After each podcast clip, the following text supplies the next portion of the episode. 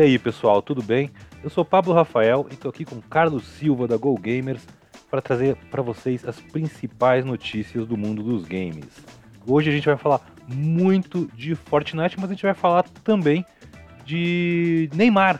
Então, põe uma trilha sonora santista aí, produção, e vamos lá.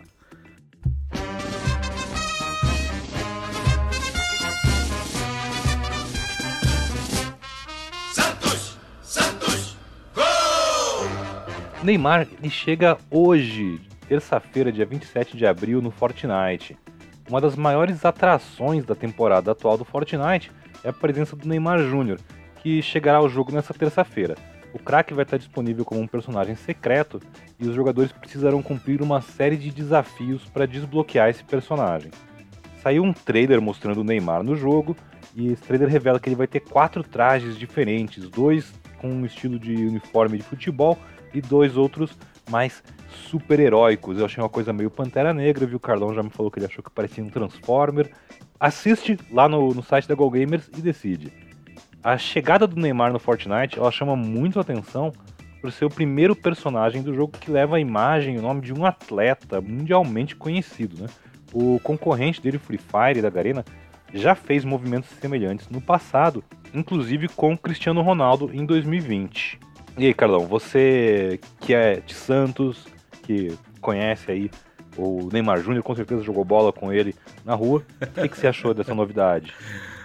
Nunca joguei bola com ele, já encontrei algumas vezes aqui quando ele jogava no Santos, mas é sensacional, acho que esse, esse movimento mostra o quanto que os jogos estão conectados com grandes celebridades e esse movimento agora da Epic, parecido realmente com o do, do, da Garena, com o Cristiano Ronaldo, reforça ainda mais, porque a gente sabe o quanto que esses nomes, as celebridades são midiáticas, né, Pablo? Então, eles trazem audiência. Cristiano Ronaldo, quando saiu do Real Madrid foi para Juventus, ele levou milhões de seguidores com ele. Então, a mesma coisa acontece aqui, né? Então, você traz uma, uma marca que é um, uma, um personagem, que é um atleta, e você, consequentemente, traz uma audiência que pode estar consumindo jogos jogos, pode ser fã do Neymar e tudo mais, então você aumenta ainda mais esse engajamento. Então acho que é um movimento bem interessante mesmo, vai fazer muito barulho. Olha, eu sei que você escreveu um artigo bem grande sobre esse trending, né, do, dos atletas dos esportes tradicionais nos jogos eletrônicos. O Neymar, particularmente, ele tem essa, essa conexão muito grande, porque ele é um cara que joga, ele é um cara que é, acompanha esporte, que está sempre envolvido nesse cenário de alguma forma, né, bem, bastante presente. E eu vou avisar o pessoal que está ouvindo. E se você quiser saber mais, ver uma análise mais aprofundada, é, no post agora do, desse episódio no Go Gamers, vai estar tá lá o link pro, pro artigo do, do Carlão sobre como é que vamos chamar isso? Essa tendência, né, do, dos atletas do, do esporte tradicional, do futebol, no mundo dos videogames. É, é uma conexão muito interessante, né? Porque antigamente a gente associaria um atleta de futebol, um Neymar, Cristiano Ronaldo, com FIFA, com PES, com jogos que têm características do que eles são na vida real, né? E hoje não. Hoje isso mudou. Hoje você pode ter o um Neymar no Fortnite, você pode ter o um Neymar em qualquer outro jogo, assim como Cristiano Ronaldo e outras celebridades, né? Mostra que realmente a, personalidade não necessariamente ela está atrelada àquilo que ela é na vida real. O mundo dos games permite isso, né? Essa parte interessante. Mas de repente a gente vê outros jogos aí fazendo esse tipo de movimento, por exemplo. Então, acho que é, um, é algo bem interessante mesmo. Também achei bacana que saiu a lista do que, dos desafios né, que o pessoal tem que fazer, a turma que vai jogar. E achei muito curioso que, diferente de outros personagens assim secretos das temporadas anteriores, você não precisa, uh, vamos dizer assim, entre aspas, matar o Neymar no jogo para desbloquear o personagem. É, eu acho que é legal, porque aí assim fica mais fácil para todo mundo que quer desbloquear, jogar com o Neymar depois. E acho que também talvez tenha uma coisa da imagem, né? Não ia ser legal as crianças indo lá atirar no Neymar pra pegar ele. ele tem que ser parceiro, né? Não inimigo. Exato, exato. Muito bom. Muito bacana. Tem mais novidade da Epic aí, né, Carlão? Boa, vamos lá. Bom, e a Epic Store, eles é, agora oferecem aplicativos para PC. Então, a loja da Epic adicionou no catálogo deles uma série de aplicativos populares para PC, incluindo uma loja de jogos digitais, a it.io, que é especializada em, especializada em games indies, né? É, e também o navegador de código aberto, Brave, e a rádio online iHeart, iHeart Radio.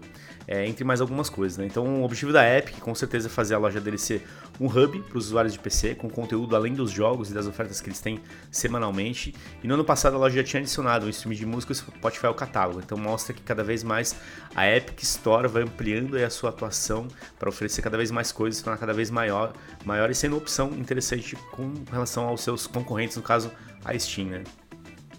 Pois é, e não só isso, né? Teve, já que tu comentou do Spotify, a partir dessa semana, os novos assinantes do Clube Fortnite eles receberão um código promocional com 3 meses de Spotify Premium grátis. Essa promoção vale para os novos assinantes do serviço do Clube Fortnite até o dia 30 de junho. A oferta tem algumas restrições. O código só pode ser resgatado por usuários que nunca tiveram uma conta Spotify Premium, por exemplo. A, versão paga do streaming permite baixar músicas no dispositivo do usuário, ouvir qualquer música sem interrupção com anúncios. Esse Clube Fortnite ele é uma assinatura mensal que dá uma série de benefícios, como um personagem gratuito exclusivo todos os meses, o passe de temporada da vez e mil V-Bucks por mês, né, que é a moeda usada no Fortnite para comprar itens cosméticos. É um clube sendo um clube com várias coisas, né, Pablão? É indo além da oferta do jogo em si, mas associando com outras possibilidades. Então, a assinatura do Spotify, que daqui a pouco pode virar outras coisas, assinatura de plataformas de vídeo também, sei lá, uma parceria com a Netflix. Enfim, acho que mostra que a Epic está olhando o clube além do jogo, além de você ganhar skin, além de você ganhar o V-Buck, que é algo que você usa ali dentro, mas algo que está no teu entorno de consumo de entretenimento. Essa sacada é incrível, porque é exatamente aí que a Epic está olhando, né? Como que eu amarro ainda mais o meu consumidor e ofereço várias outras coisas e outros benefícios e você valoriza muito mais a assinatura, né? Você vira muito mais, fica muito maior do que simplesmente oferecer algo só dentro do jogo, né? Exato, é tudo. É uma coisa que a gente já vinha comentando na semana passada, quando a gente falou do PlayStation Plus Video Pass, lá que a Sony tá testando, é né? Isso aí. A, a coisa de você é, ter o usuário e entender os hábitos de consumo dele, os hábitos de consumo de entretenimento dele e manter ele junto da sua marca, trazendo mais valor agregado. Você vê, é, tem essas regrinhas que é uma forma provavelmente interessante a campanha, né? Porque você, é, isso serve para trazer novos assinantes pro serviço da Epic, pro, pro clube do, do Fortnite, né? ele não ele não vale para quem já é, por exemplo, eu não, não posso ter os três meses de, de Spotify Premium. Primeiro porque eu já tive, segundo porque eu já assino o clube Fortnite. Então você tem que, ele serve para, olha, é, é alguém que vai criar uma conta nova no, do Fortnite e assinar esse clube. E também é alguém que nunca teve Spotify Premium antes. Então você traz novos usuários para os dois serviços e vai criando essa, essa conversa, né? Mantendo a pessoa dentro do seu ecossistema. E o filme do Mortal Kombat, né, que todo mundo estava esperando, foi é, lançado nesse último final de semana, arrecadou 22,5 milhões de estreia lá nos Estados Unidos. Né? Então, o Mortal Kombat estreou nos cinemas norte-americanos e na HBO Max, que é o serviço de streaming da HBO e da Warner. E nesse primeiro final de semana, o filme chegou nessa marca dos 22,5 milhões, a maior bilheteria de um filme de classificação R para maiores de 17 anos, desde o início da pandemia, quando tudo né, fechou. Enfim, a gente tem toda essa situação aí do cinema acontecendo. O filme foi exibido em quase todos os cinemas que foram reabertos nos Estados Unidos, né, o que representou aí um, cerca de 60% das salas de cinemas do país, e também está disponível na, no HBO Max. Né, mas o valor divulgado é referente apenas aos ingressos do cinema. E essa nova adaptação do Mortal Kombat para o cinema está prevista para estrear aqui no Brasil em 20 de maio, mas essa data pode mudar de acordo com as restrições que podem acontecer ainda aqui no Brasil com, com relação à, à pandemia e o Covid-19, né? Pois é, e você vê que louco isso aqui. É... Eu estava olhando hoje de manhã, por exemplo, a arrecadação do, do primeiro final de semana do filme do Sonic, que, se eu não me engano, é o filme, assim, o atual recorde de filmes de videogame, né?